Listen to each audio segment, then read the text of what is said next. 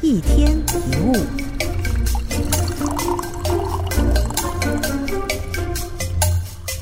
当初帮了你这么大的忙，现在有困难的时候，你假装不知道。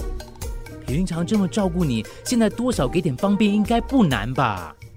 当自己提供的协助得不到别人的回报，常常会产生类似以上的不满，导致人际关系变得一团糟。你不觉得这样很难看吗？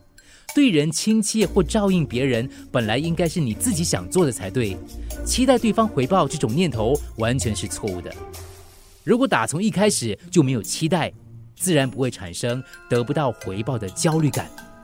而且真的获得回报的时候，还会有种收到意外礼物一样的喜悦。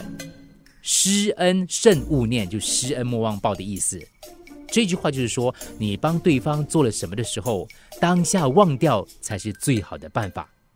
真的，不求取回报的人生会更加顺利的。